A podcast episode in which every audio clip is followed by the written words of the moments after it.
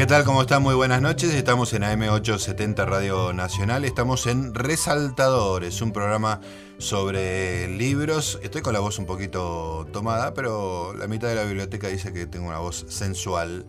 Este, y la otra mitad de la biblioteca dice que hablo ridículo.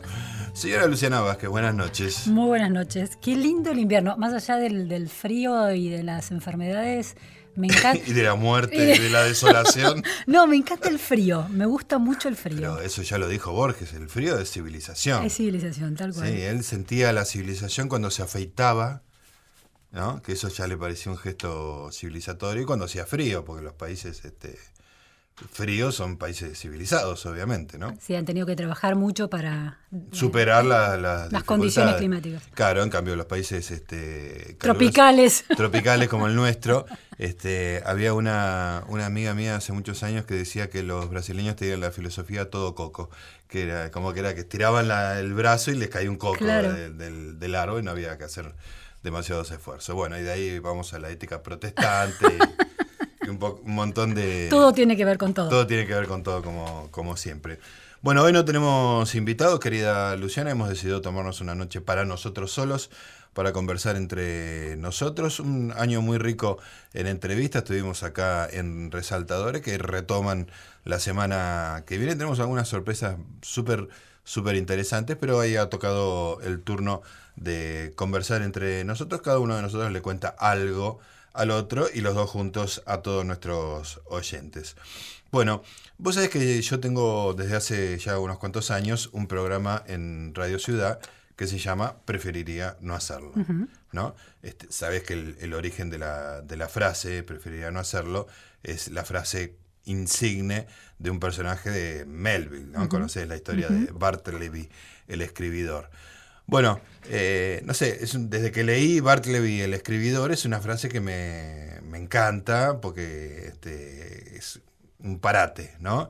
Este, y cuando. Y con mucha elegancia, ¿no? Absoluta, absoluta. Y increíblemente, este, la, traducción, o sea, el original en, inglés es más sofisticado porque eh, todo el mundo piensa que es I rather not o algo así, pero es I would prefer not to.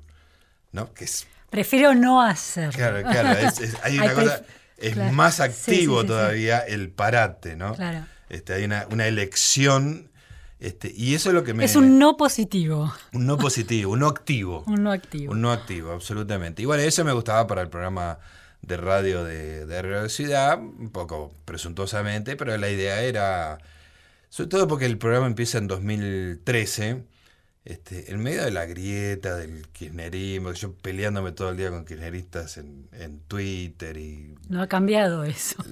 Más o menos, sí, sí, estoy más Este, pero era un, era un momento en que la política te comía el hígado totalmente, entonces este, me gustaba la idea de decir, a la noche preferiría no hacerlo. Entonces a la noche nunca hablé de política, prácticamente en cinco o seis años que tiene el programa siempre me dediqué a a cualquier cosa este, que no sea eso, ¿no? O sea, algo difícil porque es un programa diario. Es, es un programa de lunes, a, jueves, sí, que está bastante eh, segmentado cada uno de los días. Hay un día dedicado al cine, otro día que jugamos.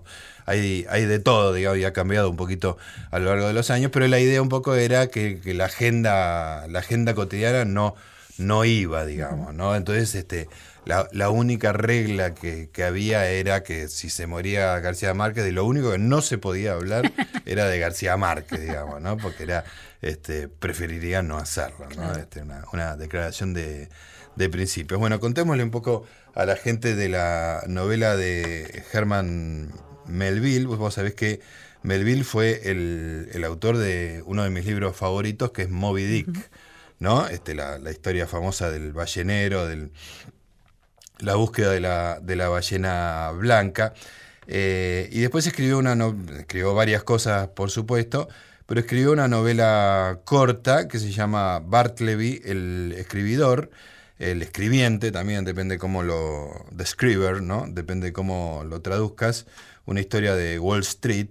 Este, y bueno, cuenta la historia de eh, una persona que tiene una, una oficina en Wall Street y que cuenta que de repente tiene, varios copistas que trabajan de copiar, digamos, y que de repente empieza a trabajar uno que se llama Bartleby, ¿no? este, y eh, lo ponen junto a una ventana, el tipo cumple con todas sus obligaciones. Este, en un momento el, protagonista, de la, el, narrador del cuento, le dice que por favor si podrían examinar juntos un documento, ¿no? Entonces Bartleby lo mira y le dice, preferiría no hacerlo, ¿no? Y no lo hace. ¿no? Entonces, a partir de entonces, cada nuevo requerimiento le contesta, preferiría no hacerlo. Sus tareas las hace como siempre, ¿no? Este, y de repente eh, va pasando el tiempo y el narrador cuenta que se da cuenta que el tipo nunca se va de la oficina, que es como que se instaló ahí y que hace una vida cada vez más austera, más este, menos sociable, menos gregaria, y que a cada pequeña cosa que uno le pide que se aparte de su camino prefijado, el tipo le dice preferiría no hacerlo. Llega un momento que lo quieren echar. No lo pueden echar, porque el tipo se niega con su tosudez extraordinaria. Preferiría no hacerlo. Le dice preferiría no hacerlo. Y cada cosa le contesta preferiría no hacerlo. Finalmente, bueno, eh, lo, detienen, lo detienen como vagabundo, lo encierran en, en la cárcel y poco después de la última visita que le hace el narrador del cuento, de la, de novela, eh, Bartleby se deja morir de, hambre. Este, digo, es, una, es un cuento muy extraño, este, con, una infinidad de, interpretaciones posibles. un personaje que, opta por la inmovilidad, ¿no? Existencial. Absolutamente. Y, y hay ahí como, un, como una cosa de resistencia a lo que se espera de una persona, llevada a un punto totalmente absurdo, ¿no? Porque no es que él quiere hacer otra cosa, ¿no? Que quiere hacer una cosa, quiere la, vida de, en la oficina de Wall Street le resulta rutinaria y aburrida y él quiere ser poeta. No, no quiere ser nada, pero simplemente se resiste a hacer lo que le van ordenando, lo que van prefijando, digamos, ¿no? Este, entonces hay como una, una exaltación muy oblicua de la, de la personalidad, de la resistencia, de, de, poner límites, este, que me parece, no sé, me, enamora, digamos. ¿no? sí, sí. Este, y bueno, se me convirtió en una especie de, ídolo. ¿A qué edad leíste ese libro? No, lo leí bastante grande. Déjame hacer un par de cuentas. Te diría, eh, déjame. Eh, yo dos tipos de cuentas cuando me preguntan una edad. Una son los mundiales. si lo relaciono con algún mundial, digo. No te banco más, Esto, esto fue Corea-Japón, entonces debe haber sido 2002. Pero en este caso voy a utilizar el otro método cronológico, que no es el del carbono 14, sino el de los matrimonios. ¿no? Esto fue mi primer matrimonio. Eso quiere decir que fue en el siglo XX, esto que lo leí, pero ya era grande, digamos. ¿no? Ya era un señor casado. Y, me acuerdo además en las circunstancias, eh, no me acuerdo nada más que esto. Estábamos en una quinta con gente con la que no tenía súper confianza, eran amigos de mi mujer o novia en ese momento, probablemente novia. Este, y nada, se hizo la tarde-noche, era como que no nos íbamos nunca. Había una biblioteca y de repente encontré que en la biblioteca estaba esta novelita, que era muy chiquitita. Y me senté en un sillón y la leí entera. Apartado socialmente. Totalmente, era un preferiría no hacerlo extraordinario. Una identificación total. Total, total, absolutamente. Este, y bueno, lo, lo, leí, es una cosa que me quedó como, como caballito de batalla, digamos, ¿no? Este, y si bien no soy este Don, Don Quijote, este, varias veces en la vida dije preferiría no hacerlo de manera un poco este, menos eh, rimbombante y tampoco tan suicida, digamos, ¿no? Este, lo, he, llevado adelante. Ahora, a raíz de, de este preferiría no hacerlo que que me enamoró cuando leí Bartleby el escribidor o Bartleby el, el escribiente, este, me empezaron a aparecer este, derivaciones, una de las cuales después te voy a estar leyendo algunas partes. Es un libro extraordinario de Enrique Vila Matas, el escritor español, que se llama Bartleby y compañía. Y lo que hace Vila Matas es a través de un, no de sí mismo, es un personaje que inventa él, es este, contar si no me equivoco, son como más de 80, casi 90 historias de escritores que él llama Bartlebys, que escribieron un libro y dejaron de escribir. Ah, mira vos. No escribieron nunca más. Escritores reales. Escritores reales, sí, sí. Y ya al principio nomás se arranca con Juan Rulfo, que escribió Pedro Páramo y el Llano en Llamas, y no escribió nunca más. Sí, sí, sí, sí. Y ahora te voy a leer la, parte que corresponde a esto, porque es eh, muy fascinante la, la, historia de lo que decía Rulfo cuando le pedían que, que, explicara por qué, si le había ido tan extraordinariamente bien con, con dos libros que eran tan buenos. Eh, le preguntaron y dijo, es que se me murió el tío Celerino, que era el que me contaba las historias. Genial. Y cuenta Vila Matas, su tío Celerino no era ningún invento, existió realmente. Era un borracho que se ganaba la vida confirmando niños. De confirmación religiosa. Religiosa. Rulfo le acompañaba muchas veces y escuchaba las fabulosas historias que éste le contaba sobre su vida, la mayoría inventadas. Los cuentos del Llano en Llamas, uno de los dos libros que escribió Rulfo, estuvieron a punto de titularse Los cuentos del tío Celerino. Rulfo dejó de escribir poco después de que éste muriera. La excusa del tío Celerino, dice Vila Matas a través de su personaje, por supuesto, es de las más originales que conozco de entre todas las que han creado los escritores del no para justificar su abandono de la literatura. Él lo llama escritores del no, sí. escritores que dejaron de escribir. Y dice que en Caracas, en 1974, dijo Rulfo en unas declaraciones, que ¿por qué no escribo? Pues porque se me murió el tío Celerino, que era el que me contaba las historias. Siempre andaba platicando conmigo, pero era muy mentiroso. Todo lo que me contaba eran puras mentiras, y entonces naturalmente lo que escribí eran puras mentiras. Algunas de las cosas que me platicó fueron sobre la miseria en la que había vivido, pero no era tan pobre el tío Celerino. Él, debido a que era un hombre respetable, según dijo el arzobispo de allá por su rumbo, fue nombrado para confirmar niños, de pueblo en pueblo, porque esas eran tierras peligrosas y los sacerdotes tenían miedo de ir por allí. Yo le acompañaba muchas veces al tío Celerino. A cada lugar donde llegábamos había que confirmar un niño y luego cobraba por confirmarlo. Toda esa historia no la he escrito, pero quizás algún día lo haga. Es interesante cómo nos fuimos ranchando, de pueblo en pueblo, confirmando criaturas, dándoles la bendición de Dios y esas cosas. Y él además era ateo. Bueno, esa era la, historia que cuenta eh, Vila Matas de Rulfo y su preferiría no hacerlo. Ahora en un ratito te voy a contar uno de los preferiría no hacerlo más impresionantes de la historia de la literatura, que es la historia de eh, Rimbaud. Dale.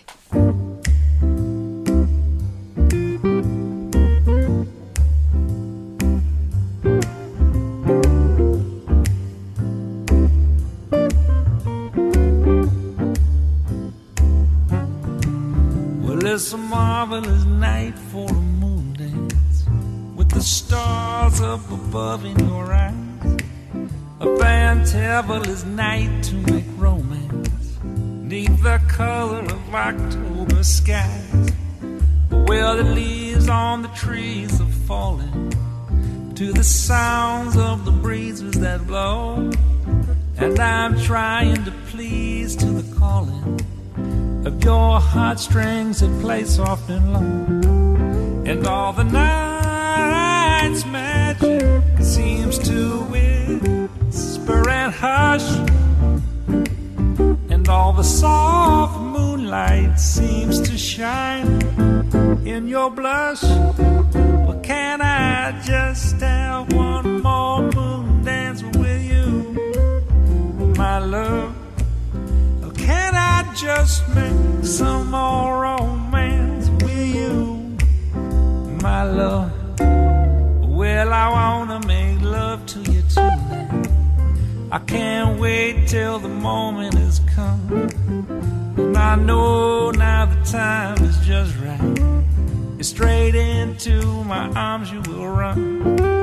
When you come, my heart will be waiting to make sure that you're never alone. There and then all my dreams will come true, dear. There and then I will make you my own. And every time I touch you, you just tremble inside. And I know how much you want me that you can't hide. Can I? just have one more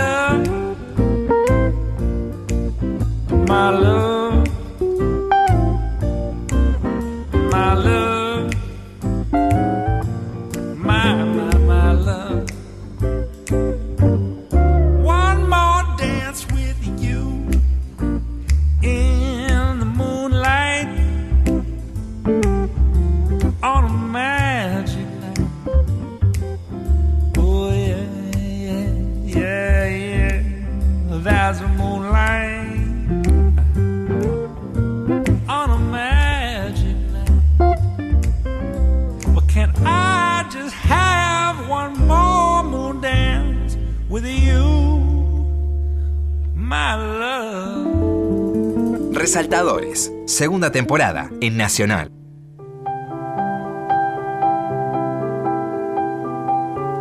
Bueno, te estaba contando, Luciana, de mi personaje favorito, Bartleby, el autor de la frase, mi frase cabecera, que preferiría no hacerlo. Un poco yo creo que disfrazo mi, mi- mi vagancia con un, como un acto literario de resistencia, etcétera, ¿no? Pero- o de caballero del siglo XIX. Claro, claro, me, le- le- le- le- lo, lo barnizo con un romanticismo al hecho de que no quiero ir a ningún lado, que me quiero quedar en casa, que no quiero ir a reuniones, que no quiero trabajar. Bueno, le doy una pátina eh, decimonónica Claro. con este personaje extraordinario de Henry Melville. Bueno, te estaba contando también de Vila Matas, que había escrito el libro Bartleby y compañía, donde contaba la historia de los Bartleby, la literatura del no, los escritores que abandonaron la escritura. Y por supuesto, uno tiene que recordar que Rimbaud escribió un libro a los 19 años y no escribió más. Sí, claro. 19 años, ¿no? Re- revolucionó la poesía y ahí quedó. Eso fue Rimbaud. Adie es un breve texto, esto es lo que estoy- voy a leer ahora, es lo que dice Vila Mata. Adie es un breve texto de Rimbaud. Me da vergüenza decir Rimbaud, entonces voy a decir Rimbaud. Pronunciar demasiado, pronunciar demasiado bien no me sale y me hace quedar pedante.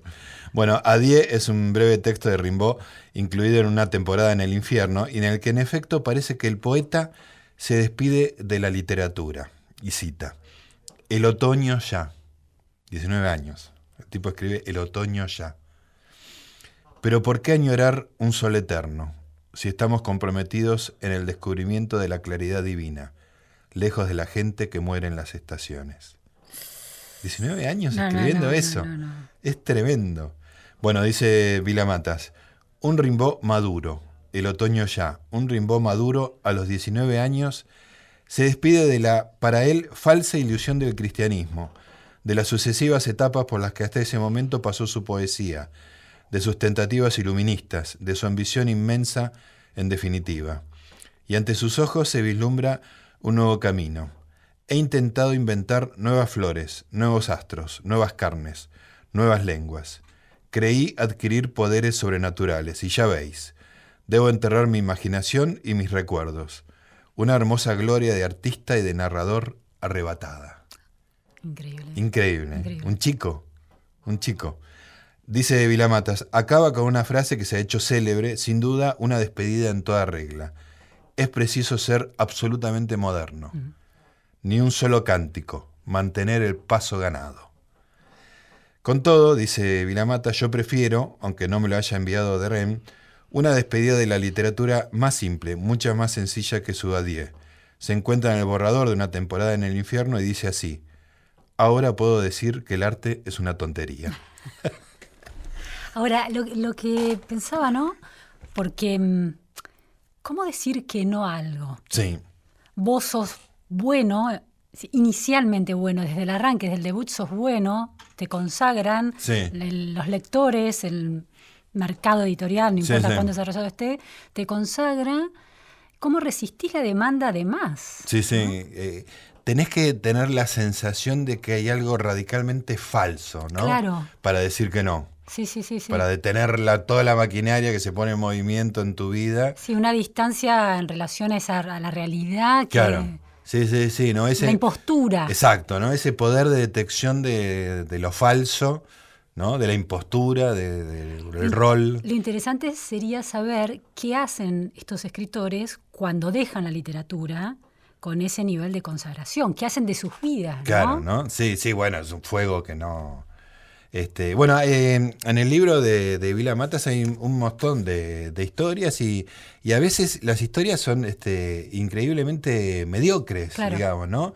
Un tipo escribió un libro eh, y siente que ya está y después nos, su, dedica su vida a, a naderías. Pero digamos, siempre ¿no? el libro o la poesía lo- siempre es significativo. Claro. Si son escritores que han escrito algo muy significativo una vez, Sí. Y después y ya languidecen. está, claro, ahí Claro. está. No, no, no, sienten que lo, lo que tenían que hacer lo, lo hicieron y no es que tienen que volcar una, un volcán de, sí. de actividad y de intelecto. Y también pienso que eso es posible en otros momentos de, de la historia, digo, sustraerse a la demanda del mercado, a la demanda del yo, Claro. ¿no? Es hoy en Sí, día hay, hay épocas y, y épocas, digamos, ¿no? Porque también uno dice Rimbaud 19 años y eran otros 19 años, Otros ¿no? 19 años. Hoy, hoy 19 años es un nene que no conoce la vida, ¿no?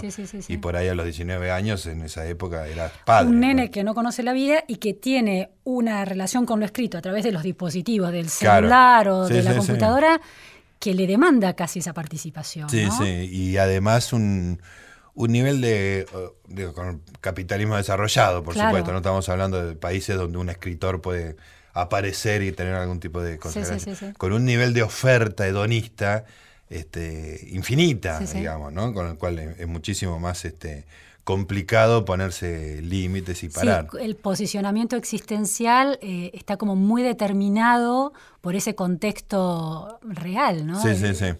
Por eso este, muchos veían en, en Bartleby ¿no? como una especie de reacción al comienzo del capitalismo. Claro. ¿no? Recordemos que en la primera mitad del siglo XIX, este, que las cosas empiezan a funcionar de una manera de producción de Claro. cosas que se escapan a, a- a tu escala humana, digamos, ¿no? Este, y que justamente la actitud de Bartleby es no voy a hacer un engranaje Claro. de este sistema, ¿no? Y que Hago lo justo, pero no Claro, me pidan más. No me pidan más, exactamente. Y que eso termina siendo terriblemente disruptivo, Claro. ¿no? Porque le- lo, lo que les termina haciendo es que les desarma toda la vida en esa oficina de Wall Street, les, les genera un quilombo. Sí, una tuerca que no funciona. Una tuerca que no funciona y es una tuerca que es necesaria, ¿no? Claro. Como todas las Como toda tuercas. tuerca. Como toda tuerca, digamos, ¿no? Pues nosotros que nos sentimos este, tuerca, este, pensamos eso.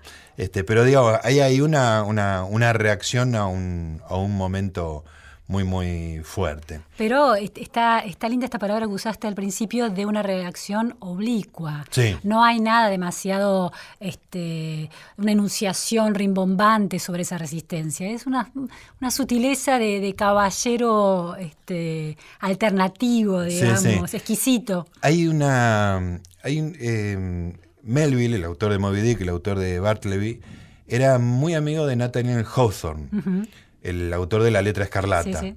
que tiene un cuento que es muy parecido y Vila Mata los relaciona en este libro, Ajá. que es Wakefield. Ajá. Wakefield es eh, la historia de una persona que un día se va de la casa sin decir nada. Como tanta gente que abandona su, Sí. su- Su familia. Se va a vivir a la cuadra de al lado. Ah, sí, sí, sí, sí, sí, totalmente. Recluido, no, no participa de la vida, o sea, se corrió un poquito. Lo dan por muerto. Creen que le pasó algo y que desapareció y que murió. Y él eh, mira a su mujer desde lejos. eh, alguna noche se mete en la casa, porque todavía tiene la llave. Claro. Si balconea la vida que tenía. Exactamente.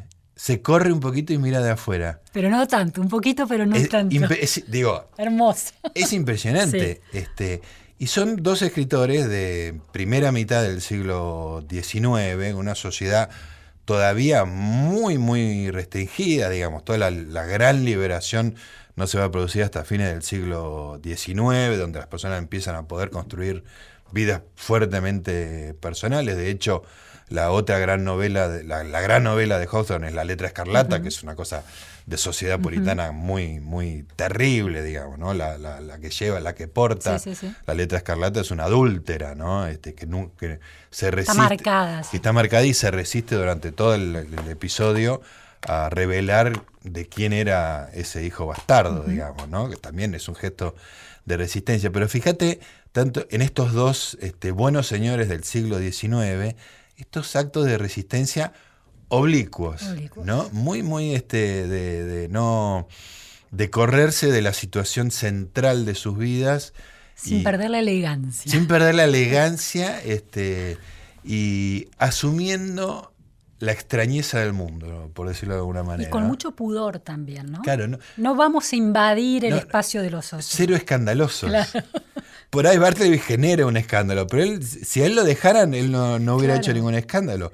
Es simplemente que la sociedad no se puede, no puede aceptar un tipo que no hace lo que se le está indicando. Bueno, en el próximo bloque te voy a relacionar a mi amigo Bartleby con otro personaje de Melville que era mi favorito de Moby Dick y no me di cuenta de la relación entre los dos hasta el día de hoy.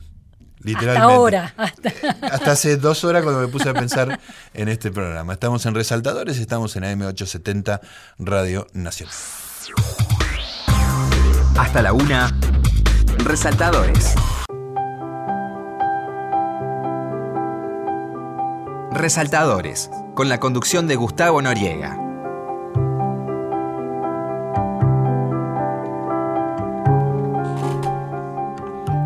Muy bien, Luciana, te sigo hablando de mi amigo Germán Melville, el autor de Moby Dick, uno de mis libros favoritos, de Bartleby, el escribidor, que tiene su frase cabecera, preferiría no hacerlo, que la he convertido en emblema de mi vagancia y mi procrastinación.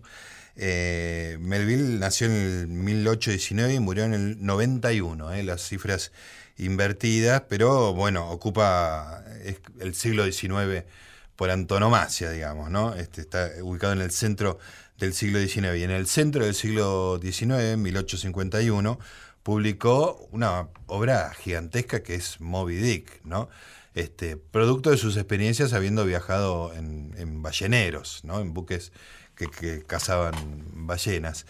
Y vos sabés que fue un, desastre, el, libro quedó muy mal.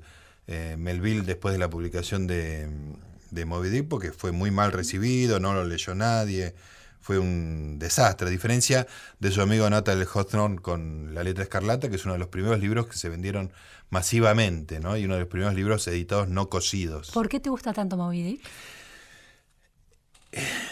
Es muy fascinante, digamos, es eh, un mundo del cual no entiendo nada. Está lleno de palabras de náuticas que son absolutamente incomprensibles.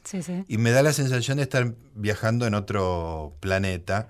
Está escrito de una manera increíble y tiene una dimensión épica increíble, ¿no? Esa idea del capitán Ahab de tener que ir a cazar una ballena blanca que los, vuelve locos, digamos, ¿no? Que, digamos, toda tu vida está destinada a tu enemigo, ¿no? Esas obsesiones que se convierten en, en, tu vida misma, digamos. O sea, es que hay una lectura entre filosófica y psicoanalítica de Moby Dick en relación a este tema. Sí, sí, me imagino debe haber un millón, digamos, sí, sí, la, idea de perseguir un ideal, perseguir el deseo, la circulación del deseo, siempre inacible, pero que te pone el movimiento. Claro, claro, es casi lacaniano, ¿no? Digamos, es un motor, el, deseo del otro, digamos, que te empuja en una dirección y que es que la ballena esa te dé bola, digamos, ¿no? Y hay una cosa muy linda de, de Moby Dick, que es Starbucks. La cadena que llevábamos, la cadena de, cafés, el nombre del primer, de ah, uno de los oficiales del barco. Es Starbucks. bueno, hay un, hay un capítulo, eh, hace mucho no lo vuelvo a leer Moby Dick, pero hay un capítulo muy corto que casi lo sé de memoria. A ver. Porque es un capítulo que me vuelve loco, que es sobre un personaje, o sea, él viene narrando, viene narrando y se mete, de repente le dedica tres capítulos a la grasa de la ballena, al aceite, al esperma, viste, todas esas cosas de la ballena. Es como una especie de tratado de ballenología eh, tremendo, digo, hay que tener cierto espíritu para atravesarlo en el siglo XXI, eh, Moby Dick, ¿no? Pero siempre da recompensa.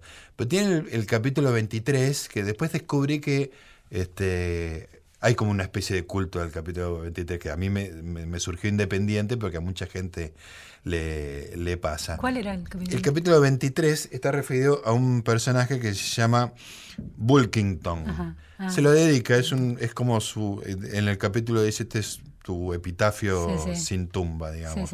Este, tu tumba sin epitafio, le dice a ese capítulo. Y, el capítulo se llama La costa a Sotavento. Por supuesto hay que ir a buscar qué quiere decir Sotavento. Está Sotavento y Barlovento. Sotavento es hacia donde te empuja el, viento, ¿no? Sí, Barlovento es de donde te aleja el viento, ¿no? Entonces, si vos tenés la costa a Sotavento, quiere decir que el viento te está empujando hacia la costa. Hacia la costa. Entonces lo que dice básicamente Melville en este pequeño capítulo es que la costa es el enemigo del marinero. Claro.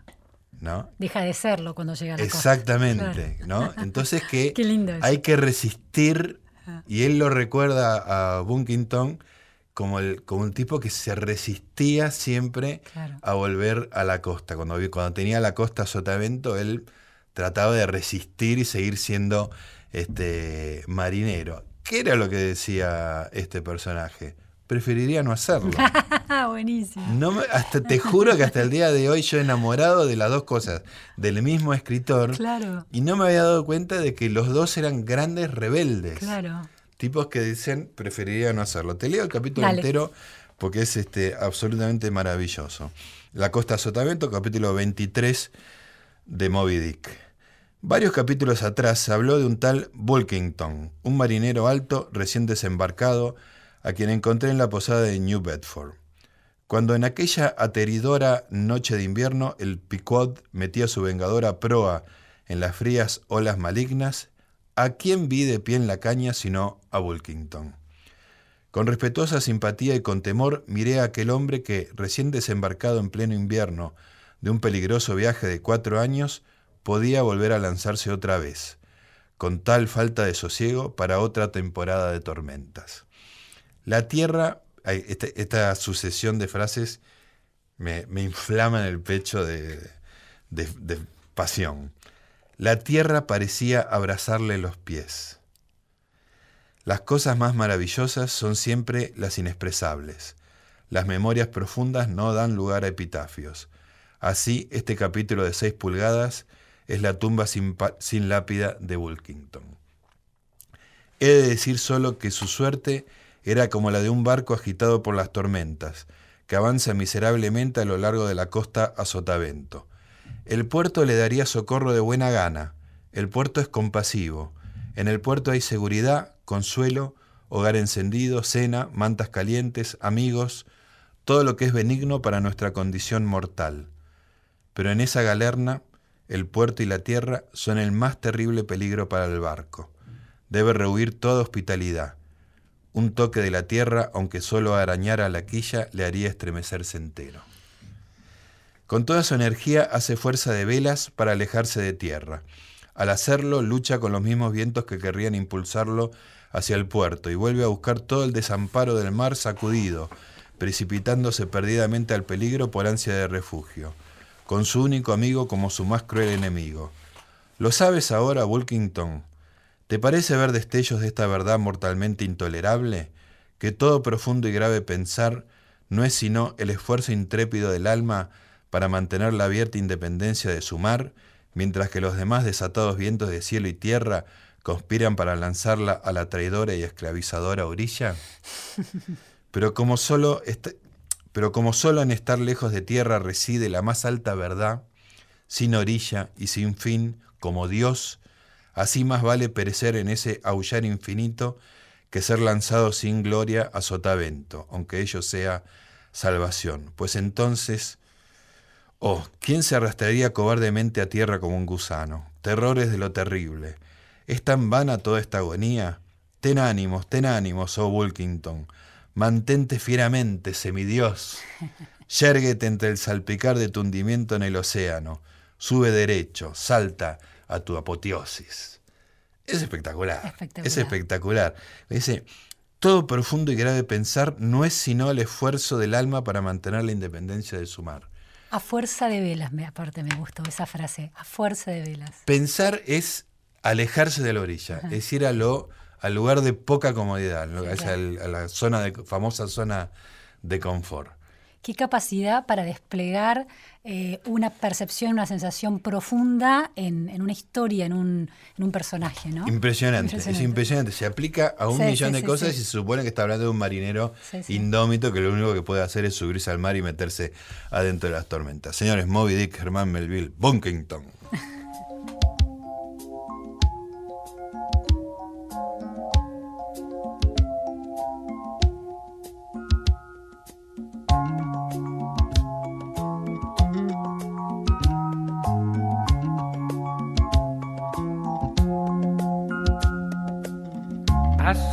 crystal raindrops fall, and the beauty of it all is when the sun comes shining through.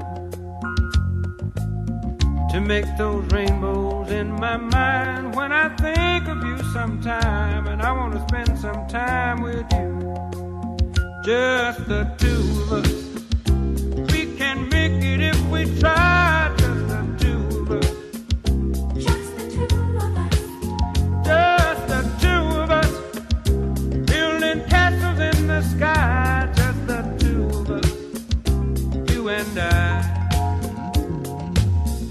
Look for love, no time for tears.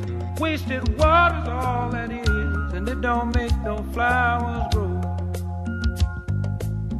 Good things might come to those who wait, but not for those who wait too late. We gotta go for all we know just the two of us. We can make it if we try, just the two of us.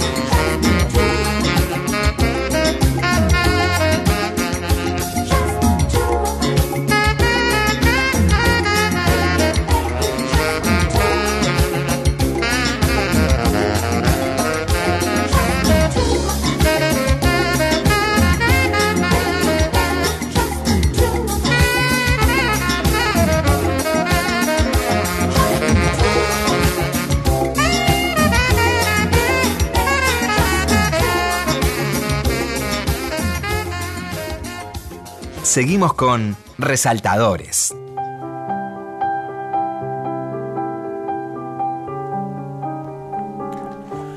Muy bien amigos, llegamos al cuarto y último bloque de Resaltadores. Estamos en AM870 Radio Nacional hablando de libros con la señora Luciana Vázquez, que me va a contar algo ahora ella a mí y a ustedes Sí, también. te voy a hablar de un autor y de un libro publicado recientemente, pero voy a empezar por una historia que tiene que ver con, con Truenos, Rayos y Toronto.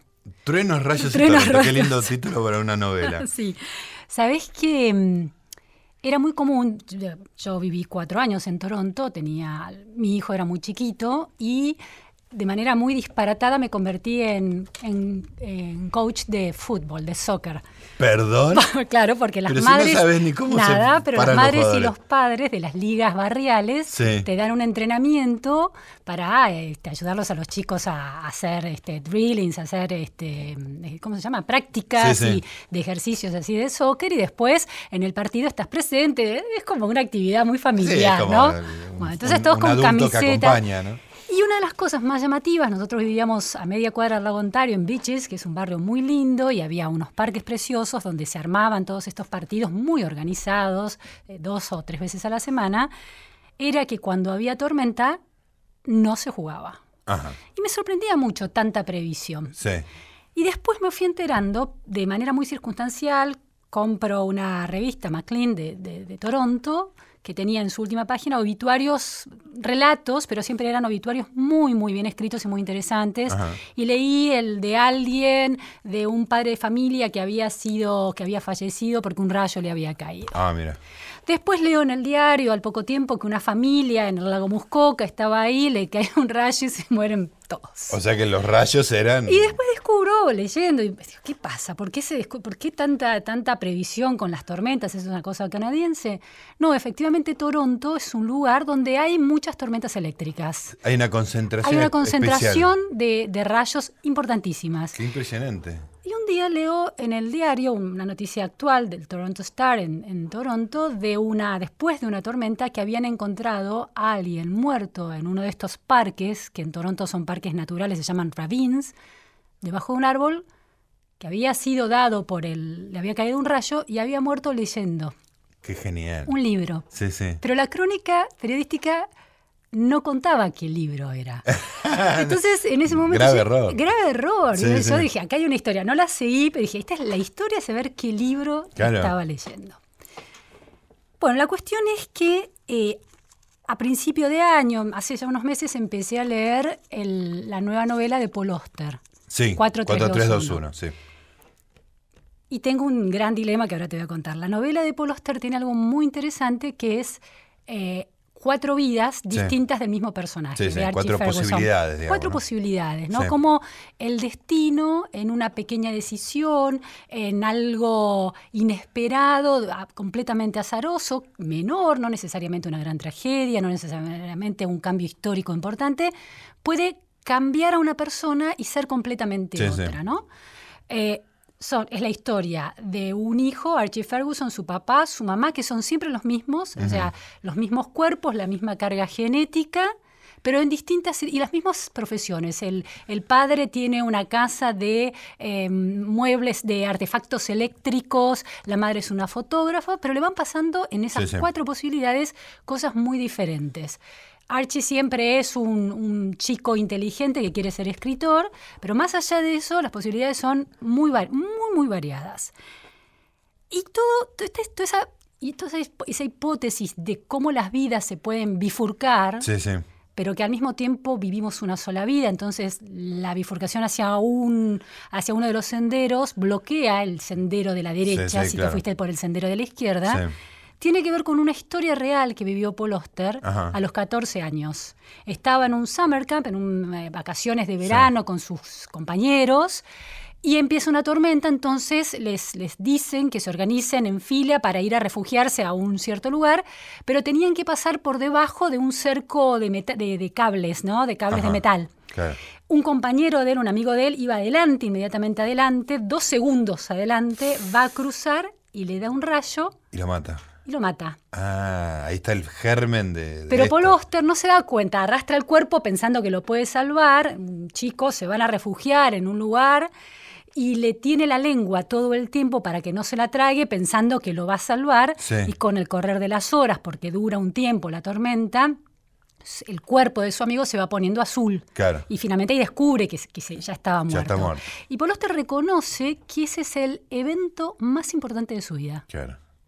Y que en ese, en ese evento de a los 14 años de la adolescencia, ¿no? Tan, vos decías de Rimbaud, ¿no? La, la Sí. adolescencia que es tan permeable a, a la autenticidad de los sentimientos, ¿no? No hay ninguna mediación social. Se Sí. vive con la Sí, piel. volcán, Sin piel casi, ¿no?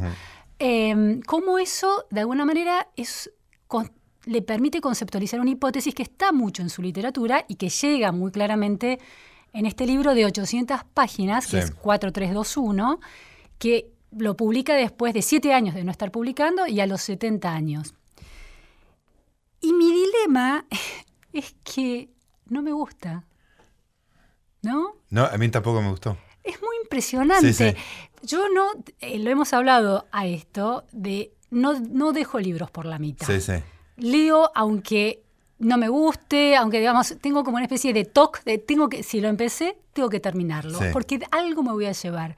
Y por primera vez me pasa con un libro, y con, Paul, con Paul Auster, pero con un libro en general, que me parece que eso que es tan vital y tan profundo, esta hipótesis que es tan profunda de, tenemos en, en el, en el libro más cerca del final, dice algo, el tormento de estar vivo en un solo cuerpo era que en un determinado momento tenés que tomar un solo camino, aunque pudiste tomar otro, y así estar viajando hacia un lugar completamente diferente. O sea, la profundidad de esa idea, que es una idea yo alguna vez te dije que hay dos películas que me producen una depresión existencial, pero muy potente, no, no lánguida, sino a la vez que me permite reflexionar mucho, que es eh, el, por- el cartero llama dos veces Sí. y La doble vida de Verónica, de Ajá. Kieslowski. En algunas críticas se relaciona este libro con La doble vida de Verónica, Sí. ¿no? Está la misma persona o tu doble Sí, que tiene otro, otro tipo de realidad completamente distinta y se convierte en otro ser. Es decir, una idea tan potente que ha dado cosas tan interesantes en 800 páginas va perdiendo esa calidad y no entiendo bien dónde- por qué. ¿Y hasta dónde llegaste? No, debo estar por la mitad del libro, pero Sí. estoy por dejarlo. ¿eh? Yo lo dejé a, A ver. a la tercera parte. Pero este es un libro dejado. Vos sabés que la gente que lo ha empezado, salvo los profesionales de la, de la literatura, Sí, que. Se, se- hasta ahora he encontrado todo el mundo dice, no, lo empecé, pero todavía lo estoy leyendo, o lo estoy, estoy viendo si no lo dejo. O sea, hay Sí. algo que rechaza el. Tiene dos dificultades. Una, que son cuatro vidas, digamos, contadas eh, cronológicamente, que son como muy parecidas, con lo cual te haces un quilombo tremendo. Sí, porque parecía así con enormes variaciones, Sí, sí. infinitesimales. Pero son los mismos nombres, los o mismos sea, nombres, digo, sí. hay una cuestión. ¿Sabes a, a qué extremo he llegado yo? Me hice un cuadro Excel. Claro. No, no. Pásamelo. Un cuadro Excel hasta donde yo llegué. Claro. Con las cuatro vidas Claro. en las columnas Sí, sí, sí, y los capítulos en las filas. Buenísimo. Entonces iba anotando en cada una de las celdas lo que iba pasando. Son los resabios del INDEC. Pero, pero llegó un momento. Primero, yo no, le empecé a leerlo sin saber de qué se trataba, claro. digamos, ¿no? Sí, sí, sí. Viste que me llevó, estaba en la página 120 y digo, pero este no se había muerto, este no. Sí. Bueno, entonces empiezo a ver, digo, ah, pará, acá hay un mecanismo. Claro. Y sí, bueno, ah, ahora, bueno, Sí. cada- entonces están numerados dentro de cada capítulo con subcapítulos de cada una de Sí, las, sí, de las cuatro vidas, digamos. ¿no? Entonces digo, bueno, esto lo tengo que ordenar un poquito porque no me voy a acordar a qué corresponde cada cosa, ¿no? Acá el tío que se murió es este, el tío que se murió es el Sí, otro, sí, el tío sí, que lo caga al padre. Si la tía es que se este. casa, que no se casa, que lo deja. Sí, no lo- claro, ese fue el, ese fue la primera este, señal amarilla era, pero si la tía se había casado. Y ¿Cómo se que había ido a no sé dónde. se había ido a vivir a Los Ángeles. No podía ser. Entonces me armé el cuadro de, de doble entrada. Sí. Y una vez que lo armé, eh, ya no pude seguir más. Claro, pero no. Porque per- el libro perdió toda la magia, digamos. Claro, hay una especie de efecto estructural muy, eh, muy buscado y demasiado consciente, pero falta la profundidad del abismo existencial de todo eso. Es que yo creo que. eh, Por lo menos me pasa eso, digo, no. Es Paul Auster, ¿no? Soy una atrevida. No, no, pero está bien porque la verdad que son cuatro novelas, digamos, Sí. que se relacionan en esta raíz en común y en la posibilidad de que cada una de ellas se convirtiera en la otra en alguna bifurcación, digamos, sí. de los de los eventos.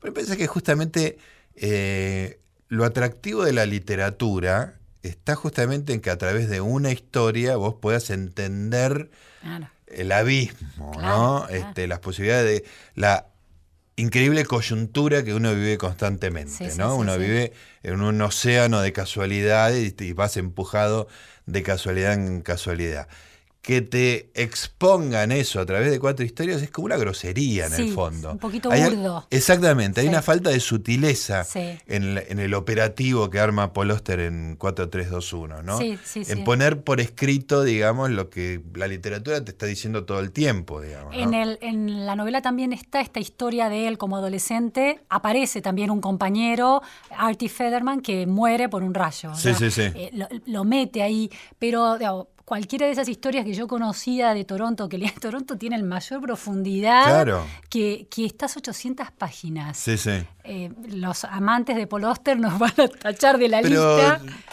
Yo creo que. Eh, Hay algo de. no, no, que creo que le pasó a todo el mundo. Le pasó a todo el mundo. A mí me parece que sí, digamos. Es, es, digo, es un. Tiene una. Eh, hay un esfuerzo físico de leer, son más de 800, son como 900 páginas, casi 1000 páginas.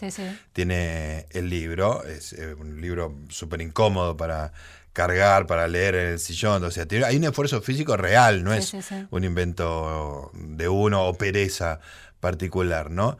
Y cuando uno le ve el, truco, digamos, lo que, lo que te está queriendo decir, te da lo mismo como cuáles sean las cuatro historias. Si las cuatro historias no son extraordinarias, y por ahí me parece que no lo son, por lo menos hasta donde yo llegué, este, me parece que no hay mucho más. Sí, sí. Yo creo que hay algo de una narración que fluye con enorme velocidad, pero que no tiene, le falta en esa, en esa, en ese fluir algo de penetración, algo de, de, inteligencia para revelarte el más allá de los hechos. Hay algo de eso. Porque yo soy una lectora enfocada, puedo leer. Sí, sí, no soy yo. Eh, yo, realmente lo soy. Y digo, qué, qué bárbaro que no lo, no lo pueda terminar. Claro. Me impresiona mucho eso. Sí, sí, hay un, fracaso, pero, me, digo, más allá de, de, de nuestras debilidades como lectores, hay un fracaso de Paul ahí, me parece. Y me parece que tiene el fracaso de explicitar lo que ya sabíamos. Claro. ¿no? Sí, ya sabemos que la vida es este, esta tómbola. No, no hacía falta que armaras una estructura de 900 páginas con cuatro vidas alternativas que van cambiando. La verdad que no hacía falta. Te agradezco muchísimo el esfuerzo Paul, pero supongo que igual habrás ganado bastante dinero con esto. Sí, sobre ingenio, ¿no? Sí, sí, como una, como una astucia que, se le vuelve en contra, ¿no? Porque le quita todo, todo engaño. De todas maneras, te prometo, te voy a mandar el, Excel, porque lo, a ver si tengo porque, este, no, yo creo que la abandoné antes que, que vos y iba a revelar un secreto, pero bueno, alguien puede estar queriendo leer. No, no queremos spoilear. No queremos spoilear nada como si fueran una gran serie. Bueno, se nos acabó el tiempo, queridos amigos. ¿eh? Estuvimos charlando acá con Luciana. Luciana, un placer como siempre. Igualmente. Conversar contigo. Vamos a encontrarnos el próximo lunes a la noche, madrugada del martes, cuando nos reencontremos acá en AM870 Radio Nacional para ser resaltadores. Un programa sobre libros. Chao.